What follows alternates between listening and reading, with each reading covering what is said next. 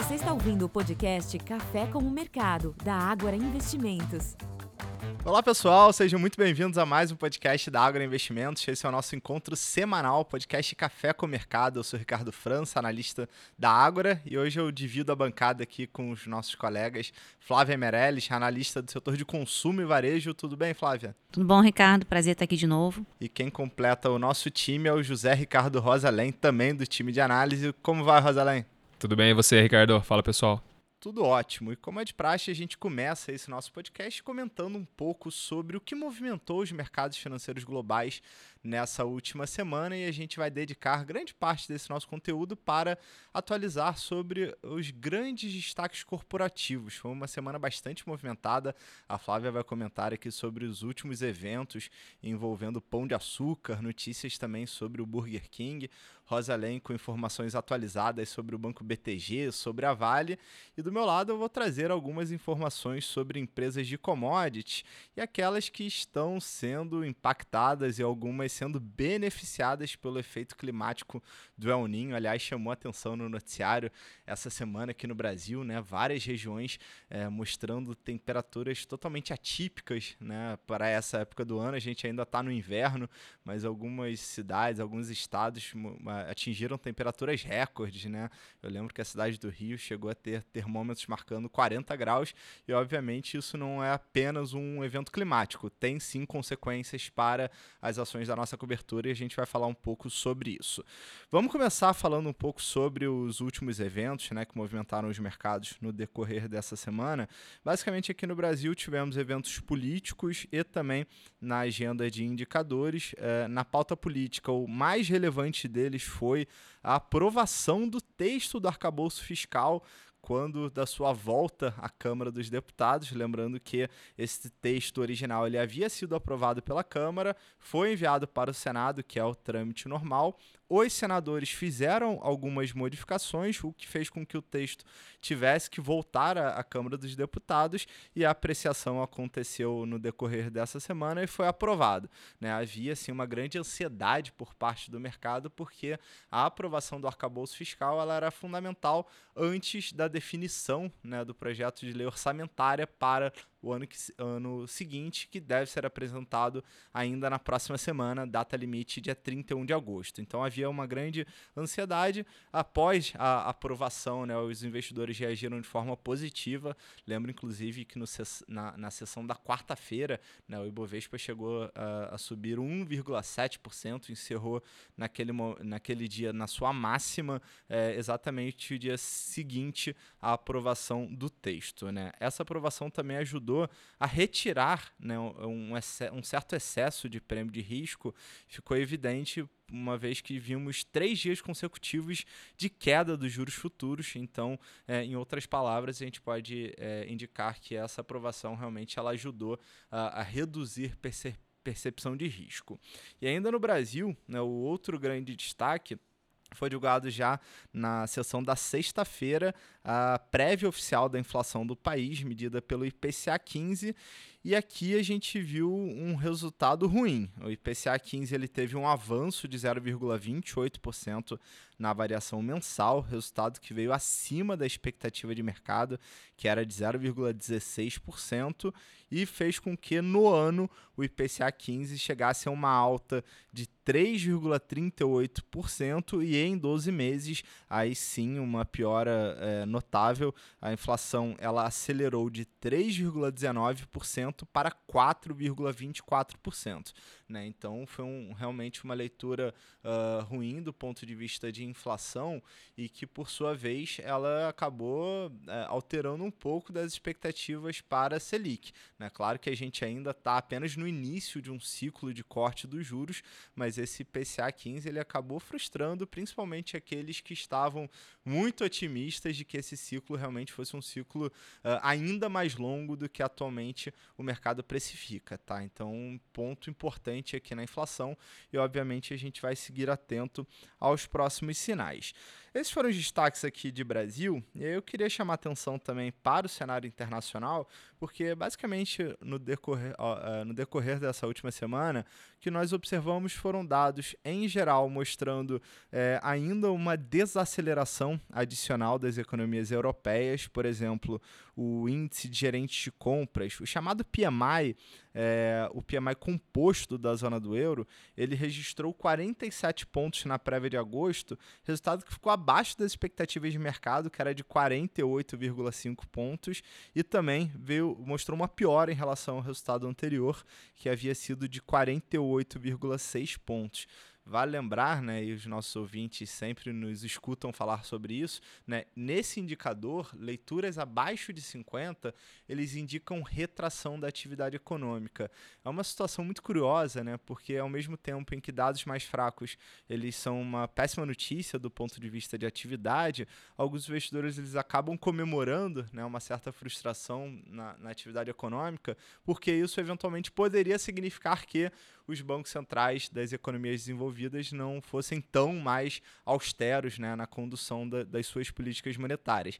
Então, é aquela leitura complexa, né? Um dado ruim, às vezes, é uma boa notícia, porque é, talvez os, os principais bancos não tenham que subir tão mais os seus níveis de juros.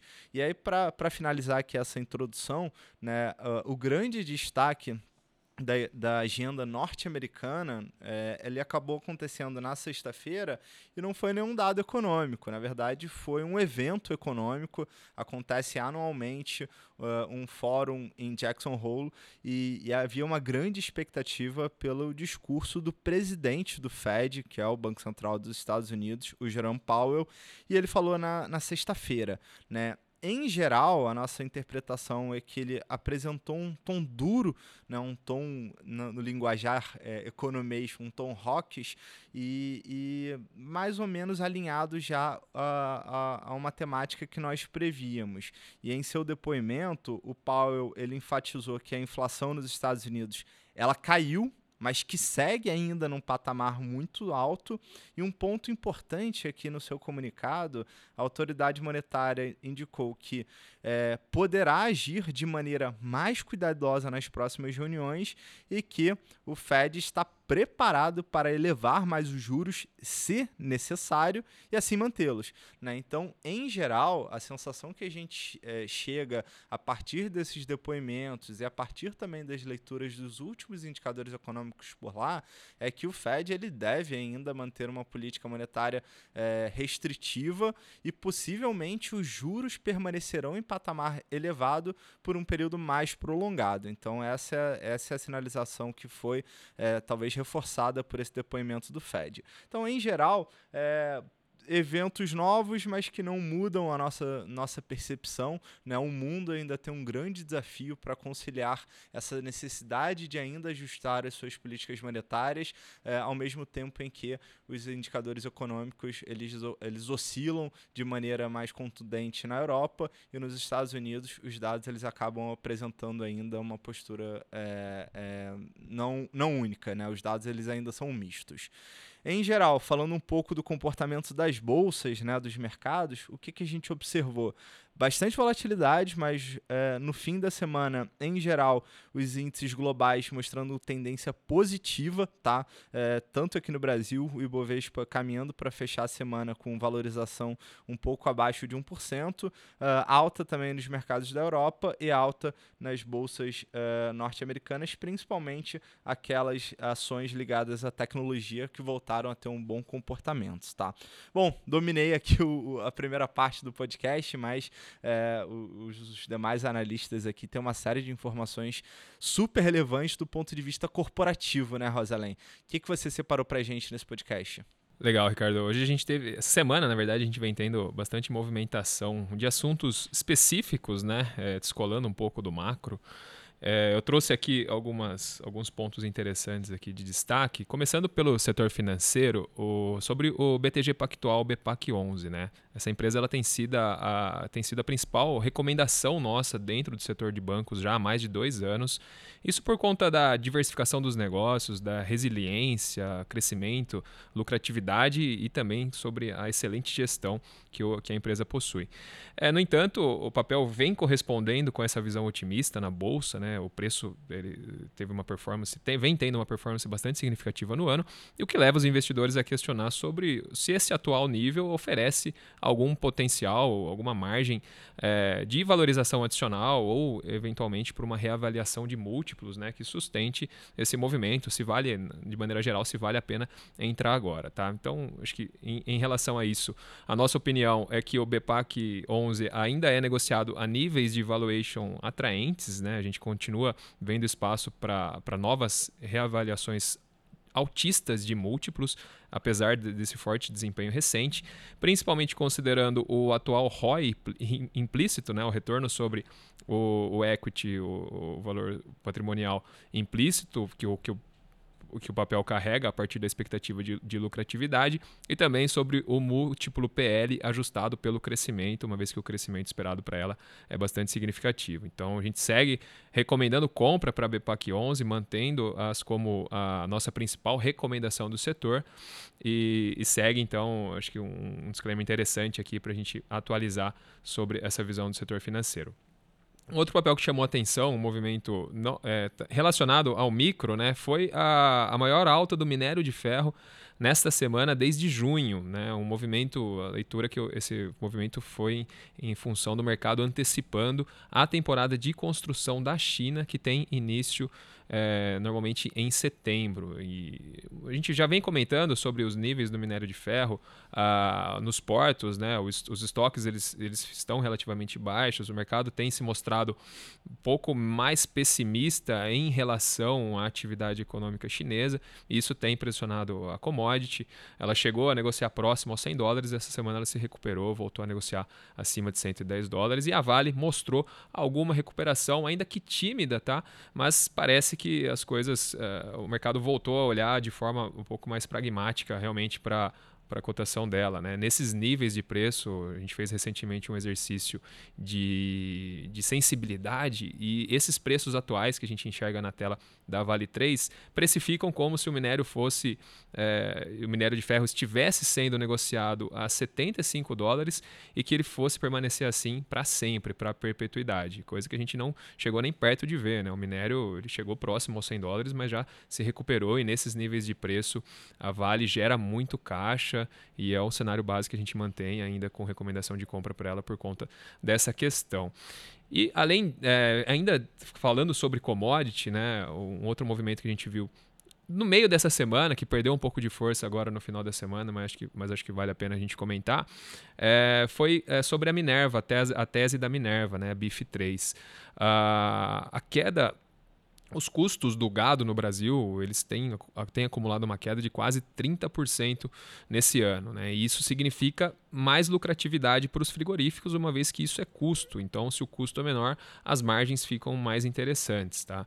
É, e, além disso, o mercado também considera, olhou essa semana com bons olhos para uma expectativa de recuperação dos preços da carne bovina na China, uma vez que a Minerva tem uma exposição bastante significativa a, a esse mercado. Talvez a, a maior entre os players de proteína listados aqui no Brasil. No entanto, não é uma leitura que converge com o nosso cenário base, tá? a gente não muda a nossa leitura para Minerva por enquanto, a gente mantém recomendação neutra.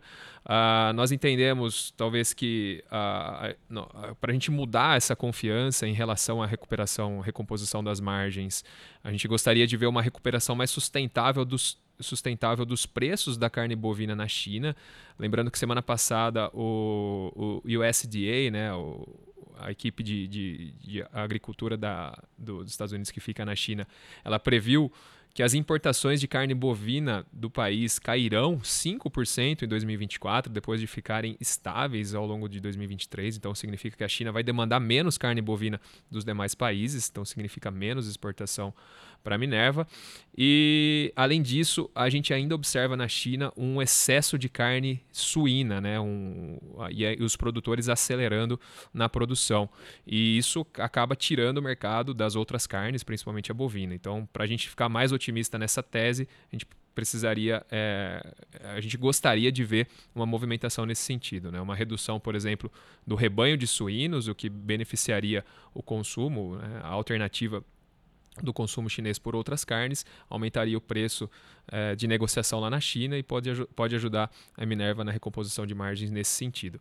E além disso, o, uma reversão na tendência do yuan, a moeda chinesa, que tem se enfraquecido ante o dólar, né?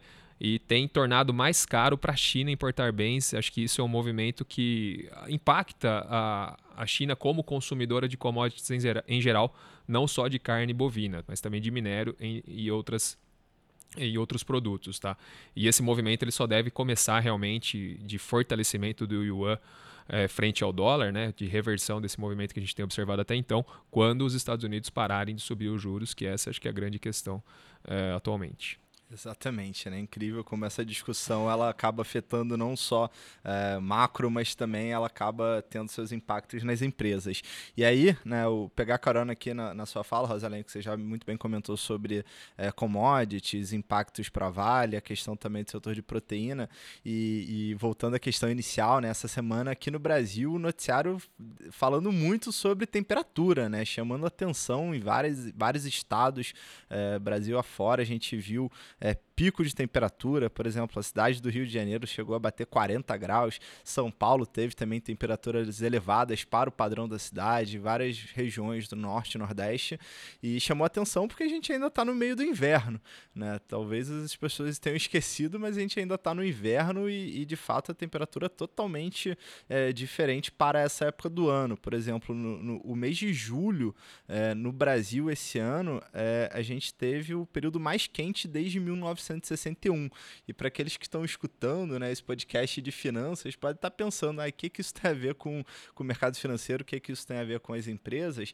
E a gente está tentando, de fato, também avaliar os impactos dessa, dessa realidade climática para as empresas e, e principalmente para aquelas de commodity. A gente nota, sim, que tem impacto. Né? E eu trouxe aqui alguns impactos, inclusive até algumas mudanças de, de recomendação, mudança de percepção que nós publicamos no decorrer dessa semana semana e muitas delas relacionadas a esse cenário, tá? Por exemplo, no setor de açúcar e álcool, a gente alterou a recomendação para as ações da São Martinho e Jales Machado. Até então, nós tínhamos uma recomendação apenas neutra e passamos a recomendação para compra, porque basicamente é, a gente vê uma pressão altista nos preços do açúcar, que por sua vez estão relacionados também às mudanças climáticas. Vale lembrar, né? O mundo está atravessando esse ano aquele fenômeno climático denominado El Ninho. O El Ninho tem como característica né, proporcionar secas em alguns países da região região da Ásia e, eventualmente, o aumento de chuvas em regiões como o sul do Brasil, Argentina, eles acabam lidando com um aumento de chuvas para esse período do ano.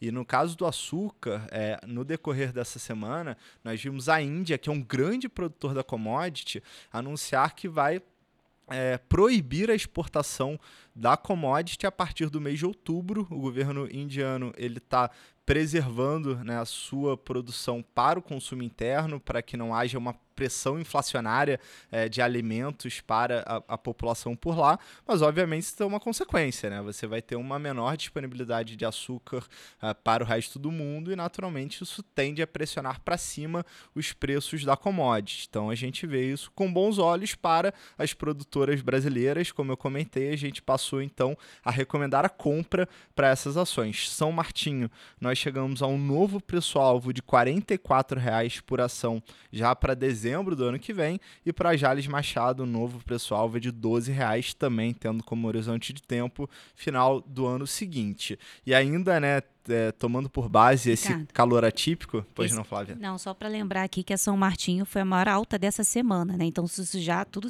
tudo isso que você falou aí já se refletiu no desempenho das ações nessa semana, subiu cerca de 12%. Exatamente, né? Mercado já de olho a todas essas mudanças aí, perspectivas para o preço do açúcar. E vale lembrar também, né, que o preço do açúcar mais alto, ele tende a elevar o preço do etanol. Naturalmente, as usinas, elas destinam uma maior, maior parte da sua safra é, para aproveitar o preço do açúcar mais alto e acaba reduzindo a oferta do etanol. Então, você acaba também tendo um impacto. Além disso, né, o etanol, ele é uma função do preço da gasolina. E aí a gente vai resgatar que recentemente a gasolina uh, foi elevada pela Petrobras, né? Inclusive, isso foi até importante para a tese da Petrobras, mas basicamente é alta no preço da gasolina, abre espaço para o preço do etanol. Mais inflação. Mais inflação também tem esse impacto, né, Rosalém? Vamos lá. É, aí eu queria voltar aqui na, nessa discussão sobre clima no Brasil, calor, etc., porque é, recorrendo ao passado, quando o, o, último grande efeito El Ninho que nós tivemos aqui no Brasil, é, o El Ninho ele é um efeito climático que acontece né, é, com alguma periodicidade, mas tem é, em alguns momentos o El, o El Ninho ele, ele, ele, ele é um efeito é, forte, né, acaba realmente mudando demais as condições climáticas e às vezes esse efeito ele é mais limitado. Em 2015 foi o último ano que nós vimos um El Ninho bastante forte e naquele ano é, foi um ano muito, muito positivo para volumes de cerveja no Brasil. Lembrem-se que 2015 foi um ano ruim de atividade econômica para o país. É, o PIB naquele ano teve uma queda de quase 2% e no mesmo ano o volume de cerveja consumido, uh, o volume de cerveja da Ambev no Brasil teve uma alta de 3,5%. Então, até fazendo uma leitura cruzada, né, se essas temperaturas realmente elas se mantiverem num, num, num nível atípico, em patamares mais elevados, isso pode ser até um, um vento favorável para consumo de cerveja aqui no Brasil. Então, a gente até enxerga isso como um, um, um driver, né, um direcionador bom para a Ambev. Lembrando que nós temos também call de compra para as ações da Ambev. Rosalém, é, falei aqui sobre El Ninho com efeito sobre São Martinho, Jales Machado, Raizen também se beneficia, Ambev. Quem mais pode se beneficiar desse, dessa mudança climática? Boa, tem, tem mais aqui na, na, na lista. Começando pela Camil, uh, que chamou atenção também o movimento da ação essa semana. Isso porque os preços do arroz eles vêm subindo no Brasil. Avançaram 5% desde a semana passada, mas no ano esse avanço já é de 25%. E essa alta ocorre justamente por conta de um ambiente de, de estiagem na Ásia, é, que lá concentra onde uma região que concentra os maiores produtores da commodity e que deve essa situação lá deve provavelmente se agravar a partir da chegada do El Ninho, porque justamente nesse nesse movimento que o Ricardo comentou, a Ásia é uma região que é prejudicada por falta de chuvas, né? E produção menor por lá, menos oferta no mercado a gente acredita que essa é uma tendência que é positiva para a Camil, porque a empresa, historicamente, ela consegue repassar esses preços para os consumidores e, naturalmente, consegue aumentar os seus lucros. Então, a gente reforçou recomendação de compra também essa semana para a Camil. E pegando o gancho também, o El Ninho, eu comentei sobre a Minerva, sobre essa forte queda nos preços do, do gado né, no ano aqui no Brasil, que beneficiam, porque isso significa custo para ela. Só que lembrando que o El Ninho ele traz estiagem também para a região norte do Brasil que concentra a, o local maior produção de gado, né? E, então prejudica muito as pastagens. A tendência é que isso aumente o custo de criação do gado aqui no Brasil e de, por outro lado, é, talvez a gente tenha uma virada nesse ciclo, né? Desse todo esse movimento de queda nos custos, ele volte ele passe a se tornar um aumento daqui para frente. Então, isso naturalmente jogaria contra o operacional da Binerva. E pegando um gancho ainda em proteínas, o El Ninho traz chuva para os Estados Unidos. E lá nos Estados Unidos é onde JBS e Marfrig, por exemplo, concentram a sua, a, a sua produção, né, as suas plantas. E a chuva pode melhorar a pastagem por lá. Lá nos Estados Unidos a gente, a gente vive um momento no ciclo do gado com menor, uma, uma fase de menor oferta de cabeça de gado. Então isso tem prejudicado as margens da JBS e Marfrig no, nos últimos meses, nos últimos anos, né? Por conta disso, a performance das ações na bolsa foi muito ruim. A, a JBS no, no, trimestre, no primeiro trimestre chegou a apresentar a menor margem da última década em função desse ciclo negativo. Mas esse aumento da qualidade da pastagem por lá pode beneficiar a engorda do gado e compensar um pouco a falta de quantidade de cabeças, né, no aumento da, da quantidade de carne e reduzir o custo dos frigoríficos. Tá? E para completar, por último, a Três Tentos é um outro papel que também está correlacionado a esse movimento do El Ninho por conta das chuvas no sul do Brasil, que deve beneficiar a produção de soja, por exemplo, e a Três Tentos ela consegue explorar isso vendendo insumos né, para os produtores, e então uma, uma safra um pouco mais aquecida pode acelerar as vendas dela também.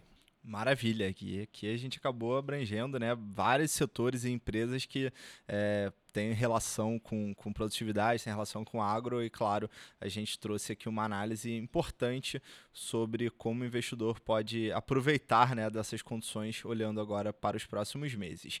Vamos mudar um pouco de assunto ainda na, na esfera corporativa, mas aqui não está relacionado exatamente ao efeito climático, ao efeito do El Ninho, mas é, queria entrar numa discussão bastante interessante que é uh, uma possibilidade, né? Talvez não imediata, mas algo que vem acontecer mais à frente, que seria uma privatização das estatais no estado de Minas. Isso porque no início dessa última semana, o governo mineiro ele encaminhou à Assembleia Legislativa uma proposta de emenda à Constituição, uma chamada PEC, que se for aprovada, diminuiria muito o obstáculo para a privatização das empresas estatais. E aí a gente lembra que em Minas tem empresas estatais super relevantes, né? tais como a Copasa, empresa de saneamento, e a CEMIG, que é uma gigante do setor elétrico. Né? Vale lembrar que esse é apenas o primeiro movimento do governo né, que eventualmente possa levar à privatização, mesmo se aprovado essa PEC em específico, ainda seriam necessários projetos de lei para a aprovação de uma eventual privatização da Copasa, uma eventual privatização da Semig, mas de qualquer maneira nós vimos isso com bons olhos, tá? É, a gente não chegou a mudar a nossa recomendação para os papéis, por exemplo, no caso da Copasa a gente continuou com uma recomendação neutra,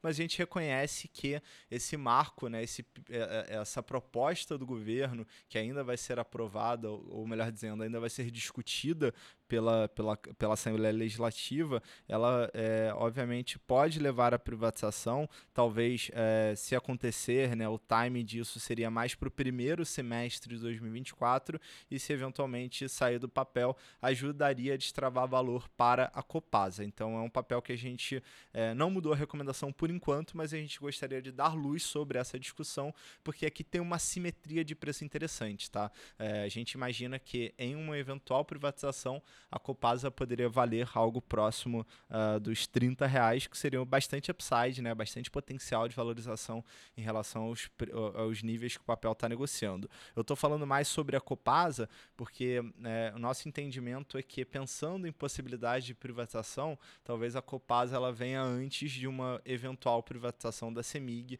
então a gente atribui até uma maior probabilidade aconteça com, é, de que aconteça esse movimento primeiro com a companhia de saneamento. Tá?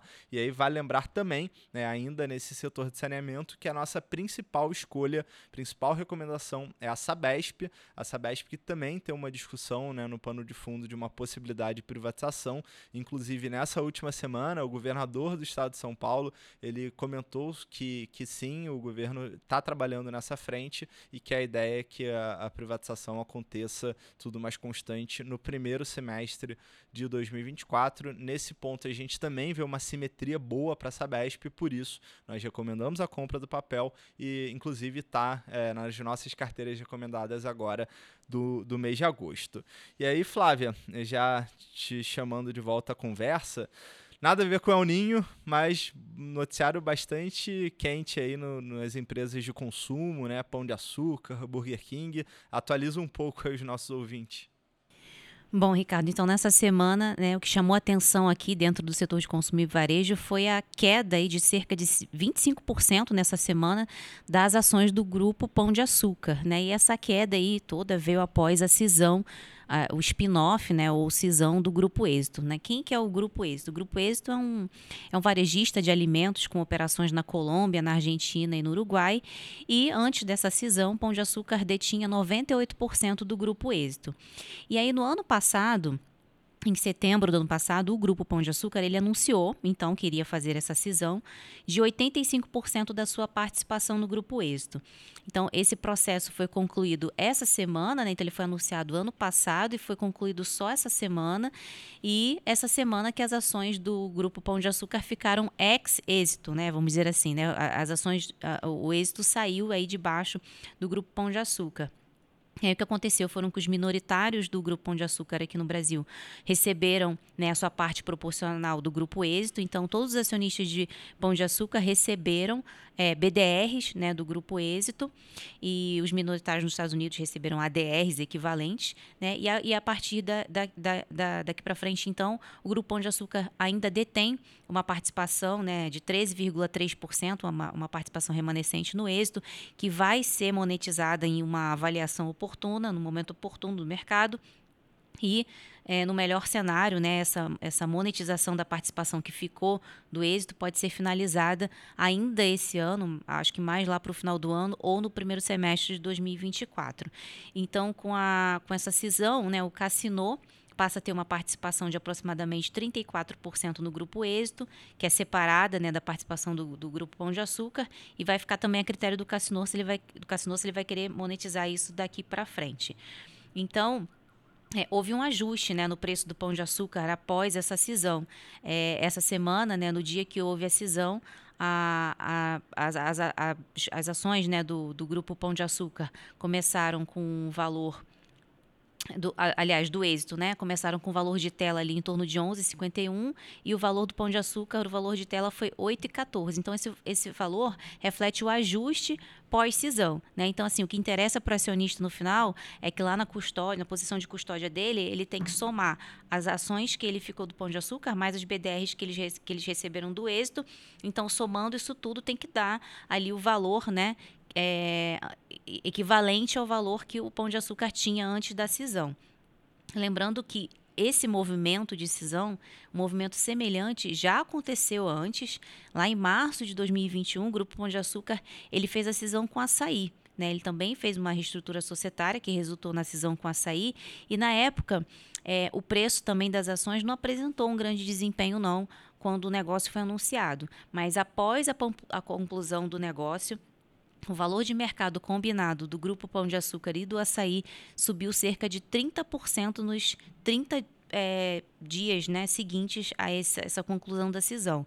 Então, é, o Pão de Açúcar teve essa queda mais expressiva essa semana, mas a gente acredita que é um processo aí que vai desbloquear valor para ambos os acionistas, para ambas as empresas, tanto para o êxito quanto para o para o grupo, grupo Pão de Açúcar. Lembrando que, além desse processo de de cisão, né, que já vem aí é, desde o ano passado, o Pão de Açúcar ele também está passando por um processo de turnaround, né, um processo de reestruturação. Então, é, existe aí uma expectativa de que o grupo ele volte aí a apresentar crescimento, rentabilidade, né, equilibrando a estrutura de capital, vendendo ativos é, que não fazem parte ali do core business da empresa, é, monetizando essa participação do êxito, né? Então há essa expectativa de que eles vão vender essa participação do êxito remanescente ainda que deve tá, dar em torno de um bilhão, né? E consequentemente melhorando é, as suas margens, né? Então há uma expectativa também de melhora dos resultados daqui para frente a partir de, desse processo de turnaround do grupo GPA. E uma outra ação que chamou a atenção essa semana, Ricardo, e essa é o contrário, né? Enquanto o Pão de Açúcar caiu cerca de 25%, as ações da Zamp, que é a, a dona do, das marcas Burger King e Popeyes aqui no Brasil, elas subiram cerca de 40% essa semana, né? Então, foi um movimento também que chamou atenção. Burger King não faz parte do índice, né? Mas do, do, do Ibovespa, mas também chamou atenção toda essa alta do papel. Isso tudo, é, essa, essa alta toda aí aconteceu, na verdade, vem acontecendo desde a sexta-feira da semana passada. Porque na sexta-feira da semana passada, no último dia 18 de agosto, é, já aí as ações já começaram a subir porque um investidor misterioso, né, na época, tinha agendado um leilão aí para comprar uma participação de quase 5% na Zamp na última terça-feira. E, é, e aí as ações já subiram 20% na sexta, depois subiram mais 20% né, entre, entre sexta e, e, e, essa semana até o dia ali, ali do leilão. E esse investidor aí misterioso pretendia comprar cerca de 13,5 milhões de ações a 3,81 inicialmente, acima do preço do fechamento da, da, da última quinta-feira. E na, na, essa semana a gente ficou sabendo, né, depois do leilão, a gente ficou sabendo quem que era o investidor é, misterioso aí, que era o Mubadala. Né? O Mubadala é um fundo soberano dos Emirados Árabes Unidos. E no ano passado, esse fundo empreendeu em um longo processo de aquisição hostil, né, visando comprar a, a Zamp, depois que a Zamp ficou muito enfraquecida, enfraquecida, tanto do lado operacional quanto também financeiramente após a pandemia. E aí é, o Mubadala ele tinha, como, como ele tinha participações em outros franqueados de restaurante, então isso acabou levando o RBI, que é o detentor global das marcas Burger King e Popeyes, a apontar conflitos de interesse. E aí essa aquisição hostil não foi para frente, né? Eles fizeram uma oferta e aí o, os acionistas da Zamp não aceitaram. Depois eles fizeram, aumentaram o valor da oferta para comprar, comprar a Zamp e mesmo assim os acionistas não aceitaram, os acionistas da Zamp não aceitaram. Então acabou que o Mubadala desistiu, né? Na época ele ele retirou aí suas tentativas de adquirir a, o controle da Zamp. E aí, nesse sentido, a gente tem que ficar de olho porque na próxima semana, no dia 31 de agosto, vai ter uma assembleia. Essa assembleia foi até solicitada pela Mar Asset Management, que é um, um dos acionistas da Zamp, que tem cerca de 5% do capital da Zamp, e eles solicitaram essa assembleia justamente para alterar os estatutos da empresa, para incluir uma poison pill para evitar essa aquisição, uma aquisição hostil e também é, mudanças materiais na estrutura acionária da empresa, caso alguém adquira mais de, de 25%. Então, essa assembleia vai acontecer no dia 31 de agosto, semana que vem, às 10 horas da manhã. Então, é, a nossa visão aqui, essa decisão do Mubadala, uma semana antes dessa assembleia, né, para alterar o estatuto, pode indicar aí que eles é, querem né, se pronunciar aí sobre essa introdução dessas cláusulas de pill no Estatuto Social da ZAMP. Né? É muito cedo ainda para afirmar se uma nova tentativa de aquisição hostil vai acontecer e se esse movimento vai desencadear uma oferta pública, mas a ZAMP ela deve ter uma disputa acirrada aqui daqui para frente com os acionistas né, nos próximos meses. Prova disso é que no momento, inclusive, da gravação desse podcast, a Zamp enviou um comunicado ao mercado justamente falando que um, um outro acionista, um dos maiores acionistas é, da Zamp, a FIT Participações, aumentou também sua participação na Zamp essa semana e elevou sua participação para 15,29%. Então, é justamente isso que a gente pode é, esperar daqui para frente, uma disputa acirrada, acirrada né, entre os acionistas e a, a Zamp também está passando por um processo de, de reestruturação, né, uma mudança na estratégia, está cortando custos, despesas, enquanto aí está lutando para recuperar as vendas né, e entregar aí a alavancagem operacional. Então, é, é, um outro ativo também, que por enquanto a gente tem uma, uma recomendação neutra, né? mas é, toda essa questão aí de disputa entre os acionistas vem ao mesmo tempo em que a empresa está nessa estratégia de reestruturação é, tentando aí melhorar as suas vendas. É, excelente, Flávia. Realmente um assunto bem quente nessa semana e que provavelmente ainda traz consequências né, na, uh, nos próximos dias. Então, cenas dos próximos capítulos que, obviamente, estaremos atentos. E aí, antes da gente acabar aqui esse nosso podcast, que acabou sendo muito mais corporativo, né, dado a relevância dessas informações e dessas notícias ao longo da semana, uh, a gente queria lembrar o que, que teremos na agenda econômica da semana que vem. É a última semana do mês, então deve ter uma agenda bem recheada, né, Flávia? Exatamente, Ricardo. É, os dados mais importantes vão sair nos Estados Unidos, inclusive nos Estados Unidos, semana que vem, a gente vai ter a divulgação de todos aqueles relatórios de empregos, então, relatório de empregos JOLTS, relatório de empregos ADP, o payroll, né, além do PIB também da do, do, dado de renda e gastos pessoais. Então, lembrando que esses relatórios de emprego nos Estados Unidos, e principalmente o payroll, né, o mais importante deles, eles são muito aguardados pelo mercado, né? E, e, são muito importantes porque eles têm influência direta ali na decisão do Federal Reserve, que é o Banco Central norte-americano, na hora deles decidirem lá qual que vai ser a trajetória, o rumo pra, da taxa de juros, né? Eles consideram a questão do mercado de trabalho também. Então, é, vamos ficar de olho aí na, no, no resultado desses dados. Além disso, na zona do euro, a gente vai ter divulgação de dado de inflação, CPI, também taxa de desemprego. E aqui no Brasil também teremos dado de inflação, é, GPM vai ser divulgado semana que vem, é, taxa de desemprego também, o PIB e o resultado primário do governo central e a relação dívida-PIB muita coisa por vir. Nosso time de economia vai trabalhar bastante. E com isso a gente vai chegando ao final desse nosso podcast Café com o Mercado. Queria agradecer demais aqui a participação da Flávia, do José Ricardo Rosalém. Sempre bom dividir esse, esse palco com vocês e principalmente dos nossos ouvintes.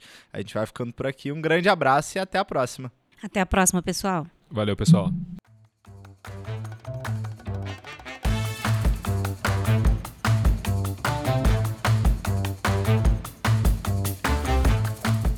Este podcast não representa promessa de compra e venda ou recomendação de qualquer ativo financeiro, sendo única e exclusiva responsabilidade do investidor a tomada de decisão. Consulte os riscos das operações e a compatibilidade com o seu perfil antes de investir. Rentabilidade passada não é garantia de rentabilidade futura.